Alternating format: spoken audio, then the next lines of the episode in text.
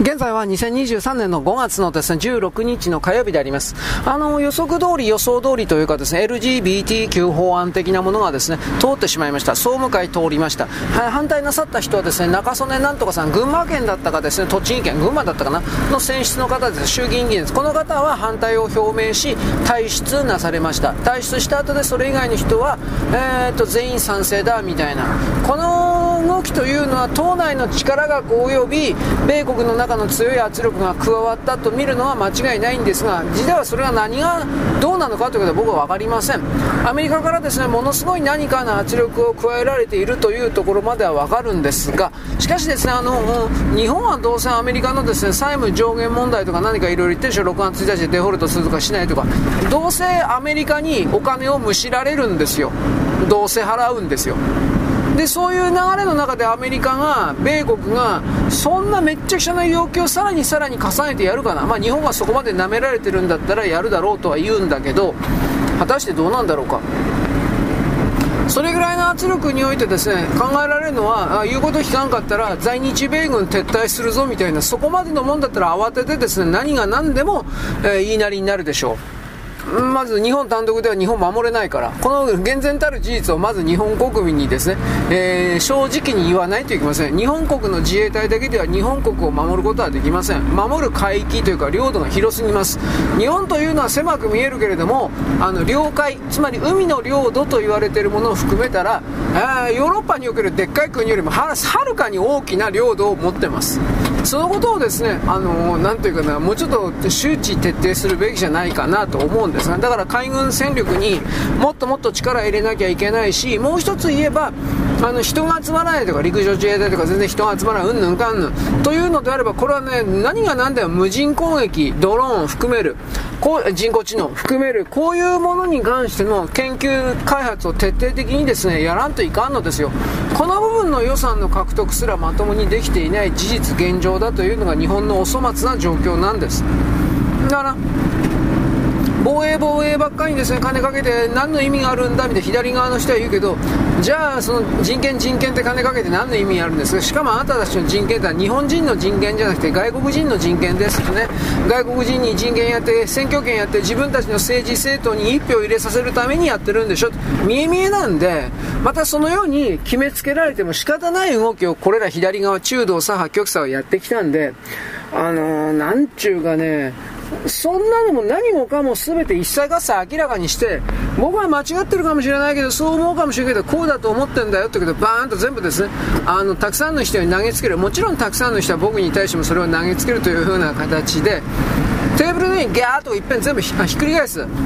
でその上にひっくり返したその様々な情報だとかそれをね出すだけ出してうんこんな風に考えたらちょっとわからんかったな知らんかったなという風な新たな知見を得てその中で一番合理的と思われるようなもの機能的効率的と思われるようなものを見つけそしてですね、あのー、次の、うん、世界におけるです具体策方策そういうものを見つけていくべきだと思うんです。日本人は。そしてもちろん行動するんですよ。だから考えちょっと考えればただそれだけのことになんで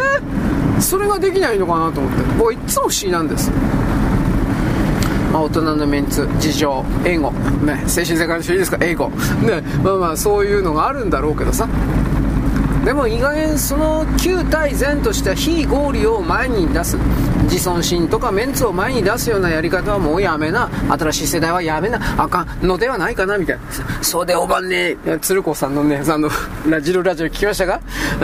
鶴子さんのですねあのインタビュー。やっぱあの人年取ってね元気だいや元気じゃないかもしれないけれども元気である自分を演出して投げるということ相手に投げるということうまいなと思って。ひょっとしたら昨日のですね、私言ったけど、ラジルラジルですか、NHK のね、あラジオ深夜日の朝4時からやってるやつ、ね、ひょっとしたら収録時お腹痛かったり、頭痛かったりしたかもしれない。だけれども、ラジオ聞く分においては、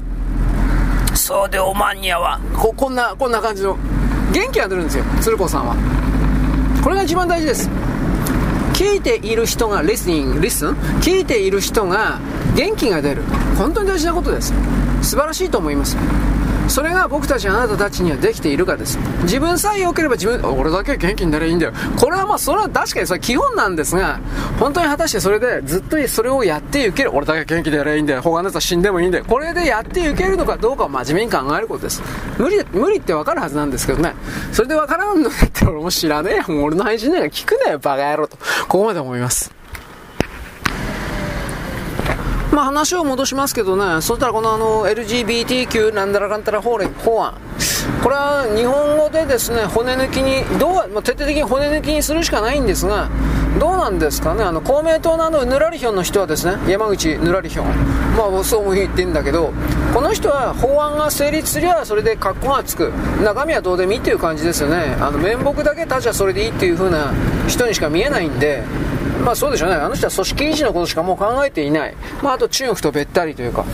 だからそういう人間の器だけ、形骸化した外側の側だけ残ってる人っていうふうに僕言うんだけど、ああいう人のですね、対面だけ、つまり成立しました。はい。でも中身は、うん、なんか徹底的にやりますよと。いう時に公明党がどれだけ口を出せるのか、そもそも公明党の参加、配下にその性的少数者がどうのこうのなんて一体どれぐらいいるんですかっていうことです、おらんでしょうと僕は思うんだけどね、だから、まあ、やっぱ中国なんでしょうね、公明党のそんな風に動かすっていうのは、彼らには自分がないので、創価学会の会員というかそうしたものの言うことを聞くとか言いながら創価学会にももう、まあ、20%ぐらい統一教会の連中が入り込んでるとかそういうことね僕たちは知ってますけどプラスアルファ中国共産党の関係者もいっぱいいるでしょそういうことの綱引きというか必ずあるでしょ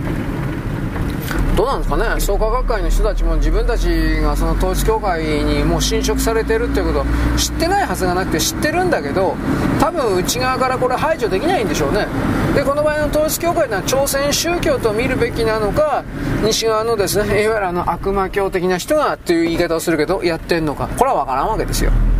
はい。というまあでねあの LGBTQ 的なこといろんなね目的あるけど今言った米国の中に来る悪魔教的な人っていうのが逃げ場がないっていう風なことの、まあ、情報というかこう、まあね、そんなこんな情報っていうのはどうとでも嘘つくからね。ただいろんな受け入れ先探したけども本当に逃げ場かのかくまってくれるような国がなくてでその最後の逃げる候補地のいくつか複数の選定肢としてやっぱり日本を求めて日本の法制度を彼らにとって住みよい国にするために必死になってるという、まあ、ベンジャミン・フルド・フォードとかあの辺あたりが言ってるんだよね。ベンジャミン・フルーダって、まあ、あいつは中国のスパイだろどう考えて結果としてというふうに思うけど世界のダボス会員的なああいう人たちっていうのは現実は変態が多い。しかしそれはポーズでやってるのかどうか俺分からない。ポーズの可能性もある。だけれどもあのー、ホモで少年とですね性行為をするだとか。そんなやつがバンバンいるどうも。でそれを性的少数者として辞任するから保護しろ。いやそもそもあなたたちのような支配層を保護しなければ根絶すれば人類全てが、あの、幸せになれる豊かになれるということはじゃあ逆に言ったらこの LGBTQ 法的なこれっていうのはなくした方がいいんじゃないのと僕はそんな風に単純に考えるんだけどね。この辺りが証拠付きでなんか出てくりゃね非常に分かりやすいんだけど、まあ、ダボス会議のね例えばあのドイツ系のあの、ま、丸ハゲの眼鏡かけたあのおっさんシュワースだったっけ？シュワース議長だったっけ？あいつの気違いというか変態気違いだっていろんな画像出てるじゃん。で多分あれが合成画像じゃないからああいうの出てもほったらかしにしてるということは僕はやっぱりそれは露出狂の件があるだとかって見ることもできるけれどもお前たち下々には結局俺たちのことは何にも手出せないだろうという強い傲慢がなければそういう何ていうかねほったらかしは僕できないと思うんでそういうところからもですねうんどっちなんだろうこれ本当に変態なのかそういう演出してるだけなんかどっちなのかなって未だにちょっと迷うところはあります。はい。ということなんでねあの日本を作り変えるためにエマニュエルたちがその背景のです悪魔教的な人たちの後押しを受けて必死になってこのタイミングでやってるという何とでも言えますよね。あの言葉の力で際立った際物言論言えばあのお金になるんだったらどうとでもや言いますよそれは。だからこの辺は話半分で聞いといてくださいっていう感じです。はいよろしく。ごきげんよう。現在は2023年の5月の16日の火曜日であります。あの LGBTQ 法案がどうならこうだら。あの、この法案に関して修正したから大丈夫だっていう風な形で保守派の関係は言っておりますけど、公明党がですね、この法案を読んで、えーと、こいつを一旦、えー、例えば英文に翻訳したときに、英文でですね、性同一であるとか、性差別であるとか、その根幹の部分のキーワードは同じ英語の単語に翻訳することができるので、日本語で言い換えただけであってですね、この、なんだろう、この法律によって、えー、なんだろうね、日本人を縛るというかですね、当初の目的というか LGBTQ 的ななんたらかんたらをですね、えー、なんだろう、阻害することにはならない。日本語で言い換えてるだけだから、徹底的に日本を縛ることができる。ということを確認できた、法制局に確認できたので、公明党はですね、この修正案に、えー、協力するというか、なんかそういう風な意見が出てました。とんでもない奴らです。こいつらは、まあ何でも言いますけども、あの中国にですね、やられちゃってるので、うん。だから結局そういう人たちの思惑、日本をですね、同性婚だらけにするであるとか、そういう日本社会を破壊する、解体する。で、自分たちだけは中国だけが、そのなんだろうね、人口を増やすというかで安定した豊かな国家を形成するためのですね、なんていうかな、足取りを続ける。日本は足を引っ張る。みたいなのが明確に見えるんで、公明党と、あと創価学会とかそういうところに所属している人たちというのは、自分たちの存在は一体何のためにあるのかということを真面目に捉えるべきじゃないかなと思います。なぜならばあなたたちというのは日本国国家というシステムがあるから、その中でしか存在できないのであって、あの、中国であるとかそういう存在がですね、あなたたちを守ってくれるわけではないんですよと。あなたたちをですね、どちらかといえば弾圧する側の人たちなんですよ、中国は、みたいな。こんな考え方持っちゃいいんだけど、持っちゃしねえからね、あいつらはね。はい、でもこれは自民党の側もそれはもちろん自民党の側における法制局というかそういう概念で言ってるからこの部分を玉虫色的な形でするのかという言い方にはなるけれどでもそしたら今度現場の人たちが大変なことになるんじゃないですか。僕なんでかっていうとこの今回の LGBT 法案うんぬんかんぬんというのはかつての同和団体同和利権と全く同じなんですよはっきり言うけど。差別された差別された。だから金払い的な。全くこれなんですよ、この LGBT 法案、うんぬんかんぬん。で、このことをですね、審査するための新しい省庁が、部署ができる。で、結局これは厚生官僚、厚生省の管轄でしょう、どうせ。で、厚生省なんていうのは創価学会公明党の縄張りですから、自分たちの権益が増えるという意味で、この LGBTQ 的なものを賛成していた。これも確実にあるんですよ。公明党としては、創価学会としては。だから、日本国国民の利益99.99%の大多数の利益よりも自分たちの宗教団体とですね、あの行政官たち、まあ、創価学会、創価大学の卒業者だとか、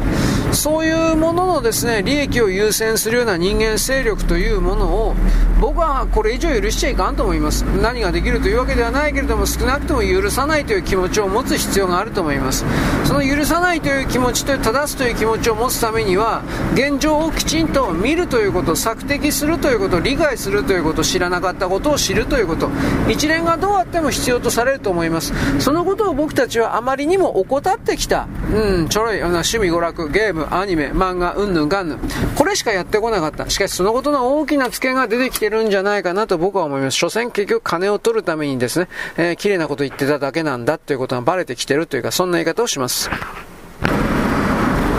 まあ、結局のところその活動資金を得るためにですねあの関係各省庁からにおける公の金的なものを奪い取るということ。これはどこの国でもやってることかもしれませんけれども公明党というのは国土交通省と厚労官省官庁ですか？厚労省。ちょっとひでえなと思います。で関係がおはがきをいただきましてですねあの民主党関係における巨額な変な動きえー、っと民主党を支持するような年金生活者の老人たちがですね自分に自分の身に覚えがないのに自分の名義で、えーなんか100ドル、200ドル、100万ドル、200万ドル、なんかわけのわかんない、気違いみたいな数字をですね、寄付していたうんぬんということが暴かれたプロジェクトペリタスみたいなことになって、これあの、ちょっと前にシリコンバレー銀行だとかなんか破綻したでしょう。ああいうシグニチャー銀行とか、ああいうところの金がですね、民主党関係の議員に、あの、全部流れていったっていうのは、これも確かあの、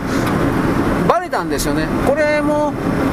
プロジェクトベリタスじゃなかったかな。なんかそれ言ってて多分その関係の情報じゃないかなと思います。でこれ今年でないとダメなんですよ。なんだから来年選挙でしょ。う不正選挙のためのさまざまなあのいろいろな資金を配ってるんですよ。僕はそれとしか見えない。そのために僕は2024年明らかに民主党勝つだろうなって言ったんです。具体的にはどうするのかは分からんけど、あのー、おそらくはドミニオンだとかそういう衛生関係の大掛かりのネットワークは多分多分ですよ。あの壊れたままなのでこの部分からの不正選挙は多分ないだろうと。でもその代わり人海戦術を徹底的に使った従来の不正選挙はやるだろうと。そうすると人件費がかかるわけです。そういう裏金ですか？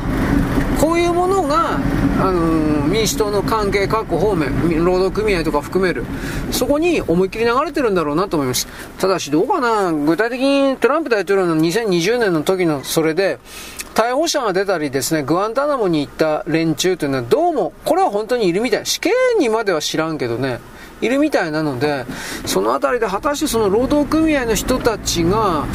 あ今回も来年ね、今回もそんな表だって協力するかな?ね僕はこの辺りが金と命さ金欲しいけど命なくしたら意味ないからね。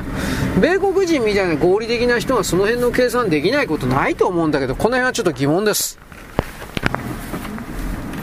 はい、次、あのね、中国のメディアなんで、多分このまま当てにならんというか、嘘だというか、だと思うんですけれども、ロシアが、NATO が使ってるですね、ヨーロッパ全域で使ってる海底通信ケーブルというものを破壊切断するんじゃないかという風な恐れを、まあ、記事にしてました。だけど本当にやるんだったら、そもそもね、記事にならんよ。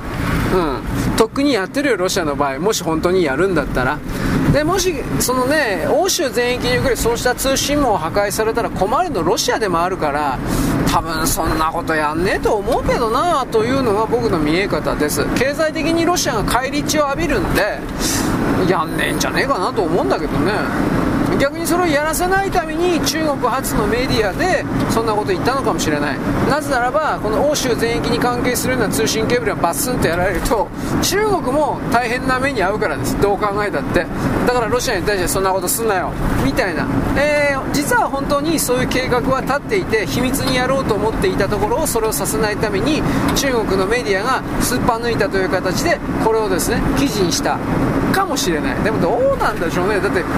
中国とロシアとは腐っててもですね一応その軍事同盟国的な形をね辞任してるというかやってるわけです。そんな状況下で本当のことをななんかそのロシアに不利になるようなことを言うかなと。いろんな思いがあります。まあでも最近の中国というのはロシアを完全に隠した扱い扱いにしてますから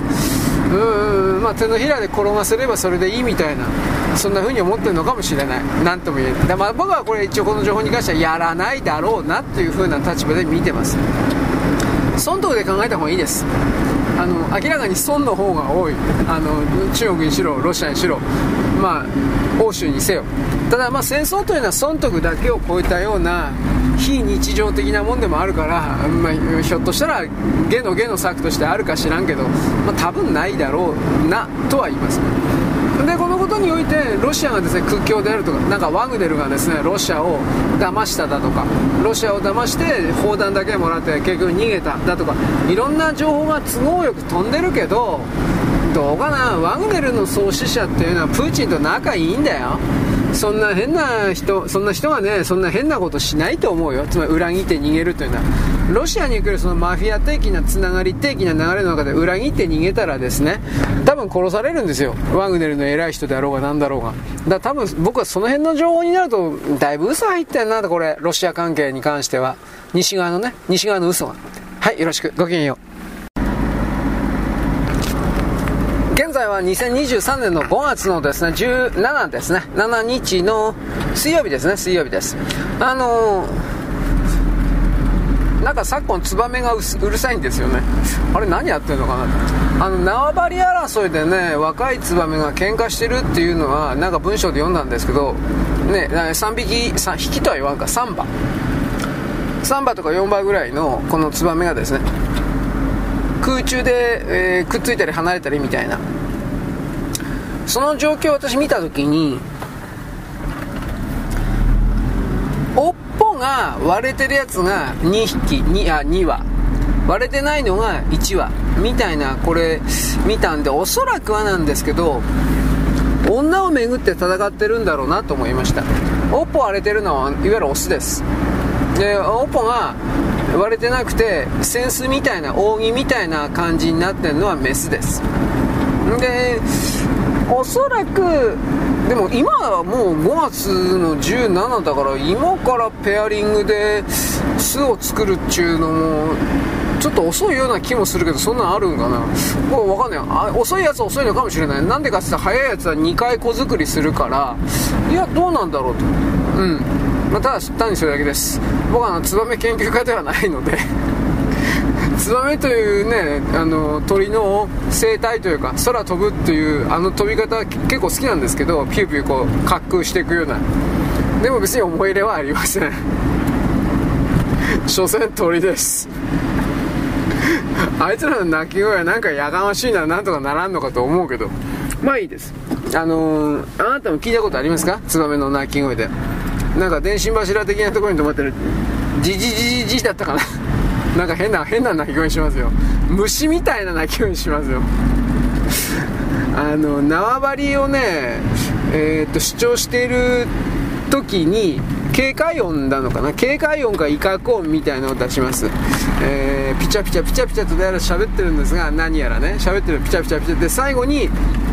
ギリギリギリっていうかジジジジジというかどう表現すればいいんだろうか。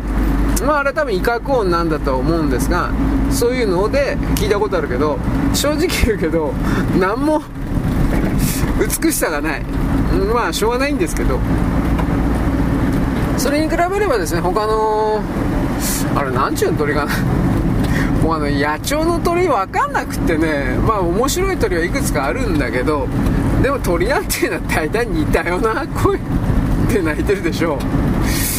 いや俺虫の方がまだ分かるんだけど鳥はちょっと分かんねえなと思って、まあ、鳥のねすごい好きな人は好きだしあのー、まあ、バードウォッチング的に望遠マイクですか？そういうものを買って、まあ、録音する気持ちは分かるんだけどその録音するだけの価値のあるような綺麗な鳴き声してる鳥そんないるかよという風な僕はこれは本当に思います。でもまあ例えばカラスなんていうのが、えー、あんな真っ黒じゃなくて例えば色とりどりのあなんかクジャクみたいなちょっとわからんけどああいう系統のビジュアルをしていてで鳴き声がですねなんかもうちょっとピチャピチャピチャピチャってどどうやるのかな。まあ可愛らしい系の鳴き声していたら人々の間でもっとあの受け入れられるというかねどうなんだろうか。カラス頭いいそうだけどオウムの方がもっと頭いいっていう人見て俺この辺分からんわ。人懐くんだってカラスって。俺信じられないけど。絵付けとかしたらねあの寄ってくんだって。でやっぱりその意地悪した人とそうでない人ちゃんと見分けるって本当かなと思うけど。これはオウムもそうらしい。オウムね。でオウムは長生きするんですって。聞いたことあるけど本当かなと思ったけど50年60年生きるっつうんですよ。それちょっと嘘だろうと思ったけど。オウムだとかヨウムだとかね。ヨウムオウムだとか。まあ概してとりあえずあの人たちは長生きする方らしいです。であと何気に人に懐くのがえっ、と俺これ本当だ、まあ、動画でチラリと見たけど本当かなと思うけど一応フクロウフクロウっつったってフクロウって飼っていいの？飼育していいの？とこの辺がねすげえ、まあ、ペットショップに売ってるらしいけどさ。餌どうすんの？って俺思ったよ。いうのの専門でネズミの死骸みたいなのが売ってんのかなと思って。なんか売ってるらしいんだけどいや本当かなと思う。ね。それはねあの鷹城あるでしょ？鷹。ワシとか鷹の鷹。鷹を飼ってる人がいてねあれはなんかね許可を取らに行かんらしいんですが鷹に関しては。鷹城の人だと思うけど。でその人が何食わせてっかというとネズミ。いやちょっと、まあ、丸ごと。いやちょちょっと本当かよと思ったけど。うんまあだから鷹みたいなのは野生動物だからネズミなんてばい菌の塊だよはっきり言うけど。だからまあ食っても大丈夫なネズミは月種類ですよね。月種類は大体からしてどうしてもこっちもばい菌の塊なんで僕の知識には。だイタチとかキツネとかああいうのねタヌキにしたって。基本的にはばい菌の塊なんですよ。野生動物なんて食っちゃいかんのですよ。本当のこと言ったら。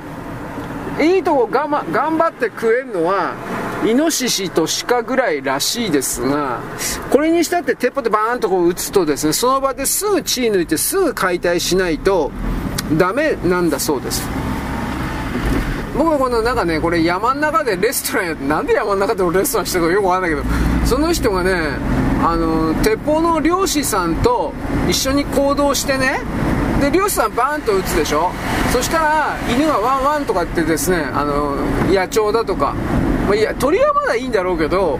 とりあえずイノシシとか鹿を仕留めた時に犬はですねもう駆け寄ってくるわけです。で犬はとどめを打つのかどうかそんなことは俺知らんのだけどそれに合わせてねあの料理料理人のなんか25から30ぐらいのねあんちゃんがね包丁持って走っててねその場で即座に解体するの。でそれをクーラーバッグ入れてあれはその食べるんかな？どうなんだろう？寄生虫とか多分あるだろうから危ねえと思うんだけどなと個人的にすげえ思ったんだけど。そういう形でやっていた時になんかインタビュー的なもんで。いやー野生動物バイキンだらけってはっきり言ったからね。やべえよとか言って。いやまあまあそうっすか。でどこれ前にも言ったように岡山県かどこだったかな。どっかの県でねそうしたイノシシとか鹿みたいなものが増えすぎたんだけどバーンと撃っても死体を処理できないと。でそれをうまいこと処理するようなシステムを立ち上げたっていう。バーンとイノシシ鹿をやっつけたらその死骸をなんかそのまあはっきり一見単なるゴミ処理場にしか見えないんだけどそのゴミ処理場みたいなところの、まあ、24時間やってるんですよそこは24時間。あのなんていうかな。えー、っとゴミゴミを燃やすなんか蓋みたいなところにバーンと放り込んで入れるとねあとは自動的になんか冷凍してくれるんじゃなかったかな。なんで後日その後日か次の日かな。あのそのなんていうか施設を運営しているようなあれ地方自治体とかだったかな？メーカーだったかな？そのメーカーまあメーカーとします。メーカーの関係者が即座にやってきてんでまあもう半分冷凍状態になってるその鹿とかイノシシをあーっとねペットの餌にするんだ確か。人間食えんから危ねえから、まあ、多分寄生虫だらけだからだと思うけどあのー、皮剥いで多分皮剥いで骨元やるのかどうかわかんないけどミキサー入れてぐっちゃぐちゃにしてで多分、あのー、ペットフード的なもので乾燥するんだと思うけどなんかそんな記事書いてあったわ。だからそんな簡単にジビエジビエとかって言ってるけどそんな食えんのだよ。危ないんだって。だからあのー、群馬とかねえー、っとね栃木とか行ったらイノシシの肉とか食わせてくれるような民宿とかあるでしょ。今はそんな民宿はないかもしれないけどまあでも結構あるんですよイノシシ肉。あれはねそういう豚みたいな厩舎でイノシシ育ててるだけなんですよ。あと何だったかな。今でもいるのかな。イノブタとかね。イノシシと豚の掛け合わせのやつとか。イノブタってやつがまだそのえー、っとおとなしいんだったかな？なんかそんなだからどっちら無菌状態に近いところであの育ててるイノシシだからそういうのはあのいない。あのちょあの寄生虫が言うほどあいまあ少しはいるのかもしれないけど、まあ、危険なのがいないという言い方にしましょうか。だからどうだろうね。野生動物撃ってね食料がうんぬんとかってかっこいいこと言うけどそれで中国は病気持ちいっぱいできて、ね、武漢肺炎というかですね体の中にわけのかんないコロナウイルスを増やしてみたいな、まあ、今回でも COVD 実験に関してはまあ生物兵器だと思うけどそういうのなしでも中国の田舎のところでは野生動物バンバン食うもんだからさっき言ったような月歯類ですか？ネズミ類。これも食うもんだから すぐ病気になってね。でそういう風に死んでも闇から闇なんですよ。中国人は前にも言ったけどね自分の家族以外が死んだらですね どうでもいいですよ。あの全然なんというか興味がないというか。まあ、日常茶飯事で人が死んでるような歴史を繰り返してきた地域だからいちいち構っとれんのでしょう。はい。何の話知ったんだっけ？えー、まあいいや。LGBT 云々。まあこれ。ま、さっき言ったね公明党云々が、えー、なんか法律にのっとってるかどうとかこうとかうるせえ。と思うけど公明党なんか潰しちゃえよララララっていうふうに思うけどね。まあ、の宗教団体でねああいう風にやって、まあ、の日本の中にも宗教団体系のそういう政治政党があった方が都合がいいだろうということで日本の中の奥の院みたいな人たちが公明党にその役割をさせているというだけだというのは分かんだけどなんかやっぱ調子に乗ってんじゃねえなあいつらというふうなことも思う。で幸福の科学っていうのはその宗教政党のポジションに入り込もうとしたんだけどうまくいかんかったっていうことらしいんですよね。で同じように成長の家とか立正厚生会とかも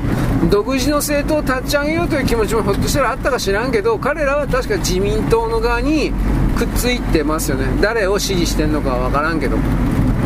まあ、かようにして宗教政党というのはやっぱりその組織動員力の魅力があるからまあみんなね議員落ちちゃったらただの人なんでやっぱりそどうしても接近しちゃうんだろうなと。だこれがやっぱあの自民党がですね統一教会の関係者と全員ではないけど一部やっぱりつながっちゃったというのは選挙マシンとしてつながってた方が有利だからというただそれだけのことですよね。はい。あと何かあったかな。まあ、さっき桑田の曲聴いてたんだけどね。俺はやっぱ桑田の曲はね、まあ、よくできてんだけどそもそももうこの人自分で曲書いてんの？とこれまで実は思ってるんですよ。他も他の人書いてんじゃないかなと思うんだけどでもあのクレジットは桑田佳祐作詞作曲とかきっとなってんのか知らんのだがまあ興味がないんで、ね、追跡して聞いてないもんだからパッとたまにね流れるとああうめえなうめえんだあちょうめえなじゃなくてああうまいんだろうなこれきって。と僕分かんないですよ。うまいとかうまくないのその心眼というか。だからそういう感じになってるから今の音楽。少なくとも僕の見る見える音楽っていうもんは。だから桑田さんっていうのはその最たるもんだと思ってるので、えー、計算して音楽書く人。うん。テクニックでね。だからどういうの？小田なんかもそうなんだけど自分がこういう曲を書きたいから書くっていう感じじゃなくてどうやいいのかな。自分の脳の中に音楽を組み立てるパーツというかレゴブロックみたいなもんがあって。でそのレゴブロックこいつ今回はこいつとこいつでで5つか6つぐらいほいほいと取ってこいつとこいつでちょっと組んでみっか組んでみるかって感じなんですよ。ビルドアップ。ね本当にガッチャンガッチャンで組み立てて組んでみる。です。お前こんなんだろ。だから工業製品としての音楽。おこれだこれだ。あのー、商業商業どころか大量生産品としての工業製品としての音楽。それが桑田の音楽。僕はそんな風に見るので。まあそれでも大事ですよ。工業製品の音楽も大事だったら分かってるんですよ。だけどもうどの辺りから分からんけど相当昔からそういう工業製品的曲しかもうあの人作れなくなったというか作らなくなったけどどっちか分からんけどそれなんで聞く価値あんのかいと本当に思うんですよ。まあ、これ同様の感じ方考え方はビーズとかなんか TM ネットワークかレボリューションかしらんかややこしいけどそういうのにも感じます。まあ、最終的にはそうしなければルーチンワークみたいな形で曲作らなきゃもうそのやっていけないんでしょうね。ほんだって本当才能なんかないもん。絶対枯れるもん才能なんて。そうすると工業製品みたいなマニュアル通りになんかやっていくしかないし生き残っていくっていうか飯食っていくためには、まあ、それが正解なんだろうなと。面白くもなんともないこと言ってるけどさ。まあ、芸術と言われているもの、音楽であろうがね、絵画であろうが映画であろうがですね、まあ、ラノベだろうが漫画だろうが、そうしたその工業製品的な考え方及び実践。で、そのことからですね、フィードバックして売れるとか売れないだとか、こう、時代に合わせなきゃいかんというのもあるけど、時代の空気を読むというのもあるけれども、その工業製品的な形でですね、売る。で、儲ける。で、儲けた金で再投資。みたいな。結局これであのね、人間の世界は回ってるっていう。その中における本当の非日常的、なんか、なんか精神世界的な、ね、ところでなんか今話題になったでしょ？非日常とかアートだとか。まあでもそういうものが生まれるのかって言ったらほとんど生まれないけどね。あの、その工業製品的な歌とか漫画とかラノベ的な。でもまあそれはしょうがないんじゃないかな。ある程度は。僕たちは芸術家じゃないから。まあ芸術家を目指す人はそれはそれでいいけど、まあ芸術家目指す人は大体そういう形で失敗するよね僕はそう思うんだけどうんまあなんだろうね。工業製品を作ってるようなそのマイスター的なそんな立場の枠内でしかし自分のやりたいことをですね実践するというかそういうふうに割り切るというかですね、えー、まあ能力のない自分をそんなふうにきちんと見極めてそっちの方向に進めるというかなんかいろんな言葉あるんじゃないかな。はいそんなわけです。よろしく。ごきげんよう。現在は2023年の5月のですね、えー、何日なの？えー、っとね、17かな？の火曜、あ、水曜日ですね、水曜日です。僕は日付本当にね、もうもう、夜昼逆転というかですね、夜昼は逆転だったり、そのままだったり、めちゃくちゃな生活をしているのでですね、あなたはカレンダー通り生きてるかもしれない。私は違うんです。というふうな形でですね、いつも混乱してるんですが、まあこれ前振りです。あ、これで30秒ぐらい稼げた。ということで、えー、っと、僕はあのカルチャー全然ダメなんですが、基本的には。しかしそれらの情報を追いかけるというか、それは努力してやってるつもりです。だから、アニメとか漫画とかですね、それらのサイト、まとめサイト見た方が早いんで、ツイッターでも検索することはありますが、まとめサイト見た方が早い。というのとですね、時々あの、Google で、なんやらようわからんけれど、なんか勝手に入ってくるでしょ？なんか、なんたらかんたらようわからんけど、あれ、あれ何なの？と思ったけど、置いといて、その中のお知らせでですね、今日だったと思います。今日の日付だったと思います。あのー、これはちょっと、なんていうかな、感化、見過ごすことはできないすげえ情報だなというのを見つけたんで、私は今喋っております。それは何かといえば、私は以前ですね、あなたに、メタルスラッグというゲームのことをちらりと言ったと思います。メタルスラッグ。昔ネオジオというゲームがあったんですが、メタルスラッグがどういうものかわからない人は、メタルスラッグとカタカナで検索入れるとですね、おそらく死ぬほどゲーム画面が出てくると思います。で、そのメタルスラッグっていうものは、えー、っと、1、2、3までが SNK という会社で作られたけど、それ以降は全部偽物です。まあ、大きくはそういうふうに捉えた方がいい。で、まあ、とにかくその、メタルスラッグの1、2、3までを作っていたようなスタッフが、まあこれは元アイレムのスタッフでもあり、アイレムというゲーム会社がありました。R タイプであるとか、えー、他なんかあっかな。まあまあ有名な会社です。で、なんか最近またあのアイレムゲーム事業復活したとかっていう話なんですが、僕は詳しく調べてません。まあ仮に復活したとしても、プレステ4だとか5だとかじゃなくて、あ今パソコン、PC の世界で、パソコンの世界で、スチーム、スティーム、スチーム、蒸気でいいのかな？スチームというそのゲームの販売プラットフォームありまして、そこでダウンロード販売でゲームプログラムを買う、購入することができます。で、多分、もしアイレムが、あ加賀電子だったかな？加賀電子ゲーム事業部が、えー、ゲームを再開させるというんだったら、多分主にこの Steam で販売するんじゃないかなとは思いますが、まあ僕はゲーマーじゃないんで調べてないです。で、まあ置いといて、このメタルスラッグ1、2、3を作っていた人たちが5人ぐらいかな集まって、もうみんな60歳ぐらいです。集まって、もうメタルスラッグ3から数えても23年前です。23年間経ってます。集まって、えー、っとね、この、この単語を検索してください。まあ、したい人は。えー、っとね、ブラックファンキージェットだったかなブラックファンキージェット。あの、カタカナです。ブラックファンキージェット。内容はもちろんゲームです。で、こういうものを作り始めました。で、今言った Steam と言われているところで販売予定です。えー、っと、プレステ5とか4だとか、あとは今、ニンテンドースイッチですか？ああと、Xbox あんの？知らんけど、そういうものでの販売は今のところ未定ですっていう風になってるけど、多分これはプレステ4番か5番ぐらいのダウンロード販売ぐらいはするんじゃないですか？パッケージは多分やんねえんじゃねえかと思うけど、そもそも資本がないから。ただ、これ、そのブラックファンキージェットって言われているものを作りますということで、クラウドファンディングで資金を、あの求めたりすると、世界にそれを求めたりすると、まあ、数百万円から数千万ちょっと大げさ。でも数百万円から一千万に近いぐらいのお金は集まるんじゃないですかね。中には大げさなことで何億円も集まるんで、いや、やつはそれは無理無理無理と思うけど、もし、もし仮にその何億円も集まったっていう風な事例、本当にそうなった場合においては、それは多分何何らかの条件がついてます、出資者の。ああ、金を出すから我が国をなんか、なんたらかんたら宣伝してくる。サウジアラビア的な。だから、そういうのは求めてないと思うけど、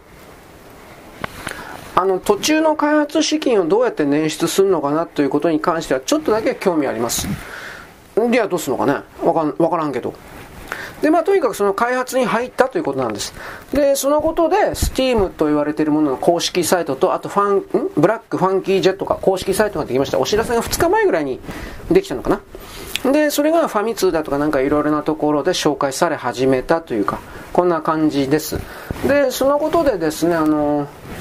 まあ、僕はあの、あの23年前のメタルブラック3、あ、それでいいのか。メタルブラック1、2、3、あ、メタルスラッグか。1、2、3っていうのは、全部とにかく人間がやったんだと。あの今みたいな AI 人工知能的なもんじゃないんだと。で、そのお仕事がどれだけすごいものであるのかということを見てくださいということで過去にいたと思います。これは今見てもものすごいです。はっきり言うけど。あの、それをですね、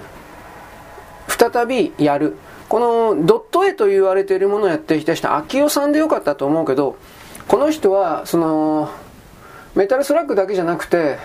何だったかな画廊だとかなんかやってたんじゃなかったかな。あの格闘ゲームも一部なんかドット的なもんやってたような気するけどちょっと自信ないです僕は。まあ、とにかく各種のアイレムのゲームのドットは全部やってたんじゃなかったかな。でメタルスラッグ3かなんかの時に、えー、奥さんが送り迎えしていたその帰り道かなんかであの交通事故に遭ってで首の骨をちょっと骨折したとかなんかすごいこと書いてあって、えー、大丈夫かよと思ったけどまあとにかくいろいろあったんでしょう。でイラストレーターとして独り立ちしたのかな。なんかそんな感じで。でその状況でどういう経緯で集まってどうなったのかは知らんけれども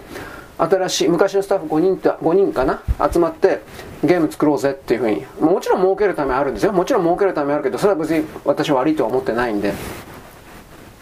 儲けるためあるけどあの本当にやりたいことなんでしょうね。やってみたいということなんでしょうね。今の技術と組み合わせてどうなるのか。だから紹介文においては何だったかな？今の 3D 技術っぽいものとドット絵を組み合わせてってはっきり書いてあったしあのそうした、えー、ファンブラックファンキージェット。なんかギャングみたいな人だったね。ぼあのアルカポネ的な194050年代のマフィアの格好したような感じの主人公が帽子かぶって鉄砲を持ってるっていう風な。で場合によっては相棒の車のファンキージェットに乗ってアクションするんだったかな。なんかそんな風なイメージ書いてあったけど。多分これはすごいもんになるんじゃないかなと一応言います。わからんけどね、こればっかりは。わからんけど、多分すごくなるだろう。本当に好きなことをやりたいという人たちが5人集まって、まあ、ちまちまとやるということになりますが、まあ一応在宅のプログラマーとかなんかいろいろを募集して、今いい時代ですね。あの、地域離れてても、伝送空間で、電電脳空間、伝送空間で、プログラムやり取りすることによって、あの、ゲーム作れるからね。いろんな意味で。募集してるという、そういう記事だったんですが、僕はこれ期待したい。そして、これがある意味次の日本の人類の、あのー、儲けるための、そして文化を生み出すための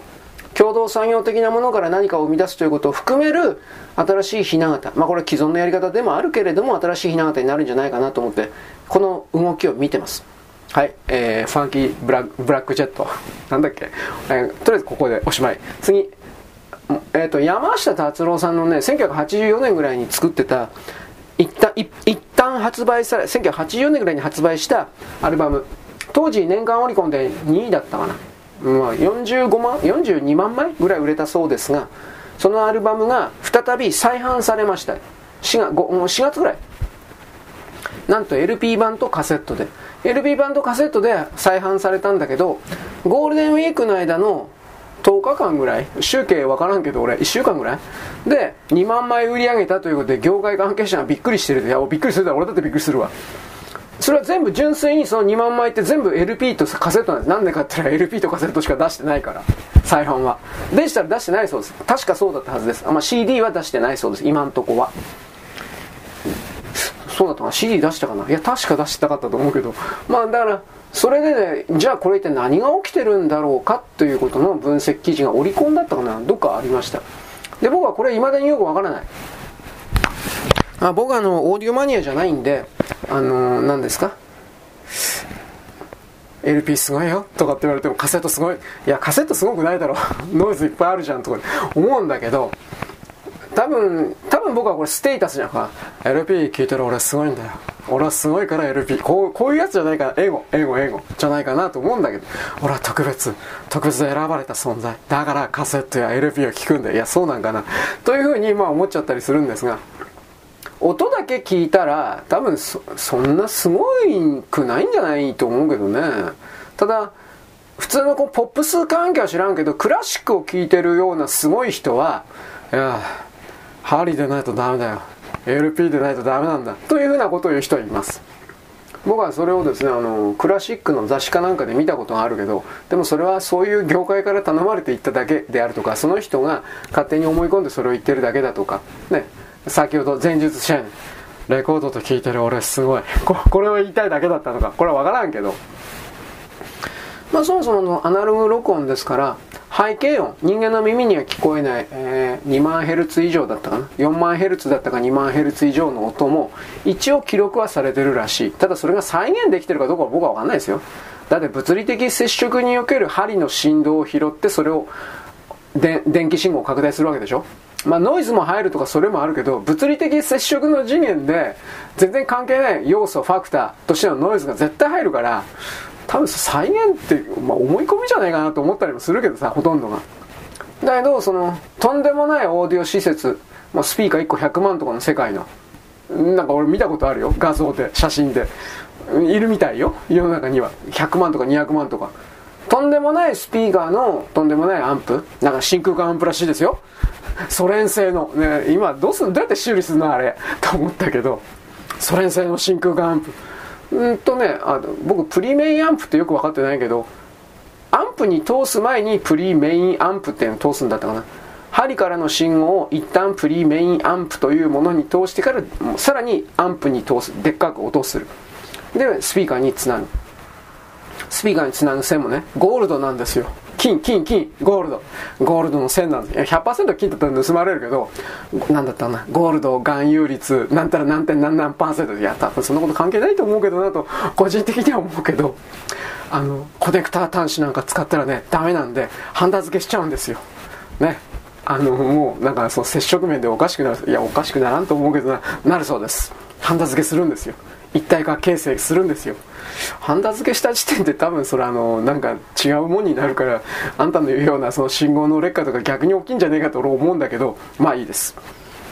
マニアなんですね。でそういうことでとんでもないその音響ルームの画像というか私これが私のコレクションみたいなそれを写真で見たことあるけどこれ本当にその人のもんなんですか？とか。みんな嘘つくからね。僕あんま信用してないんですよ。そういう意味においては。まあ、だからとその山下さんのカセットと LP がバカ売れ。で今真面目にカセット LP 出してるのは山下達郎さんだけなんで新譜という形でほとんどは再販なんだけどただそのデジタル新しいデジタルリマスターの技術が進歩したんで当時の音よりもはるかにいい音であのカッティングというか録音ができるようになったんだって。だから少なくとも1982年だったか4年に発売された当時のオリジナルの当時の音よりははるかにいいんだって。いいんだってって俺今言ったけど聞いてないしね。多分俺聞いたってわからんわ。はっきり言って。本当に売れてるのかね LP とかテープとか。信じられないよ。どうやって最盛期どうすんの？レコードプレーヤーなんかままともに作ってることないでしょ。僕レコードプレーヤーって言ったらね長岡の針音音響、えー、テクニックテクニカプレイヤーだったかな。テクニックなんたら。この3つぐらいしか、調べてないんですけど他にもきっとあるでしょうね。昔はきっとソニーだとかパナソニックナショナルって言ったのか。多分作ってただろうけどパイオニアとかも作ってパイオニアか。うん作ってただろうけど今はそのレコード回転のやつは作ってないだろう。気になる人は調べてください。ひょっとしたらこれらの復古的な需要を当てにして作ってるメーカーもあるかもしれません。レコードはまだあるかもしれんよ。あのアメリカではなんか輸出してる分あるそうだからハードプレイヤー。カセットどうすんの？最高級のアナログカセットプレイヤーなんてもうないよ。はっきり言って。ということはラジカセみたいなもんで聞いてんだろ？ラジカセみたいなもんって音再現しないよ？はっきり言うけど。そんなんでこれがいい音な嘘つけよお前。絶対そんなもん分かってねえよお前。ラジカセって聞いてその分かるわけねえだろお前。でまあなおかつそのオーディオマニアでそういうとんでなんか超高級アナログテープ再生機とかも昔はあったそうですよ。それこそパイオニアとかアイワとか、えー、あと何？まあいくつかアイワはなんか今違うメーカーになってるけど逆に不便なんじゃないかなと思うけど、その不便さをやるのが、だから僕英語じゃないからか、他の世間の奴ら分かってないんだよ。これがいいんだよ。これは俺が特別だから、これテープとレコード聞くんだよ。いや、多分そうなんかな。多分違うんじゃないかなと俺思うけど。だからでもテープなんか本当にね、再生プレイヤーね、どうどうしてんのかなと思って。海外製のなんか高いの今でも売ってんのかね？輸入、個人輸入とかすんのかね？アマゾンとかで売ってんのかね？わからんけど。逆に不便になってるような気してたまらんのだが。まあそういうことを踏まえてですね、レコード版とカセット、テープの再生機ですか？調べてみたら面白いことがあるかもしれませんね。と言っておきます。はい、よろしく。ごきげんよう。